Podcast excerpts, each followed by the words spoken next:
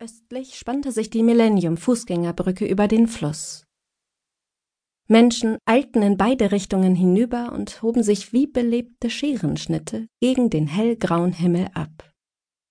Dunklere Wolkenfetzen wurden vom Wind nach Westen getrieben. Über dem Globe Theatre riss der verhangene Himmel auf und gab kurz den Blick auf ein frühlingshaftes Blau frei. Zu ihrem 39. Geburtstag im letzten Sommer hatte Darren sie ins Globe eingeladen. Zu viel Lärm um nichts. Wird schon werden, murmelte Tamsin und wandte sich um. In den wenigen Minuten war es auf dem breiten Fußweg voller geworden. Berufstätige eilten dahin, Jogger schlängelten sich durch die Menge. In der Mitte des Weges führte ein älteres Paar in gemächlichem Tempo einen braunen Königspudel spazieren. Oder der Pudel das Paar. Der Menschenstrom teilte sich, um gleich wieder zusammenzufließen. Tamsin folgte den dreien, passte sich dem Tempo an. Ausgerechnet an diesem Montagmorgen zu früh in der Firma zu erscheinen, wäre nicht so gut. Es könnte den Eindruck erwecken, sie sei beunruhigt. Was natürlich zutraf. Sie lief die Stufen in Richtung Fleet Street hinauf. Die Narzissen in dem schmalen Beet waren über Nacht erblüht. Ein Sonnenstrahl ließ das Gelb aufleuchten. Vielleicht ein gutes Omen, dachte Tamsin, obwohl sie normalerweise nicht abergläubisch war. Als sie schon fast am Stand des Zeitungshändlers vorübergegangen war, fiel ihr auf, dass sie auf dem Weg zur U-Bahn vergessen hatte, sich wie üblich eine Zeitung zu besorgen. Sie kehrte um und kaufte den Guardian, der durch eine kurze Meldung in seiner Samstagsausgabe vielen bei Blaine Books Beschäftigten das Wochenende verdorben haben dürfte. Weitere Umstrukturierungen in der Zentrale von Blame Books, wie wir von einer der Buchhandelskette nahestehenden Quelle erfahren haben, personelle Verschlankung. Und so weiter. Bla bla bla. Gerüchte. Auf ihrer Ebene, der des mittleren Managements, brauchte man sich gewiss keine Sorgen zu machen. Erst im Vormonat waren drei durch Beförderungen frei gewordene Stellen gestrichen worden, darunter die von Darren, der als Manager des geplanten Blaine Books Australia nach Sydney gezogen war.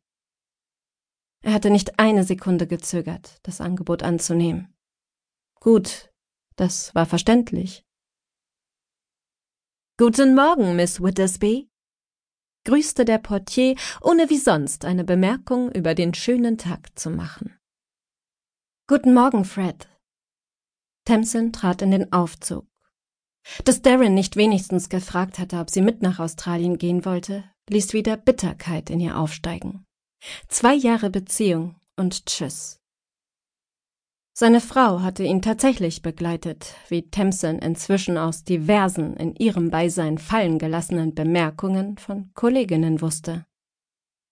Ein Neuanfang für ihre Ehe, ist das nicht romantisch? hatte eine Kollegin erst am vergangenen Donnerstag vor einer Besprechung zu Eric gesagt, der offiziell für die PR zuständig war und inoffiziell als Firmenklatsch-Tante fungierte.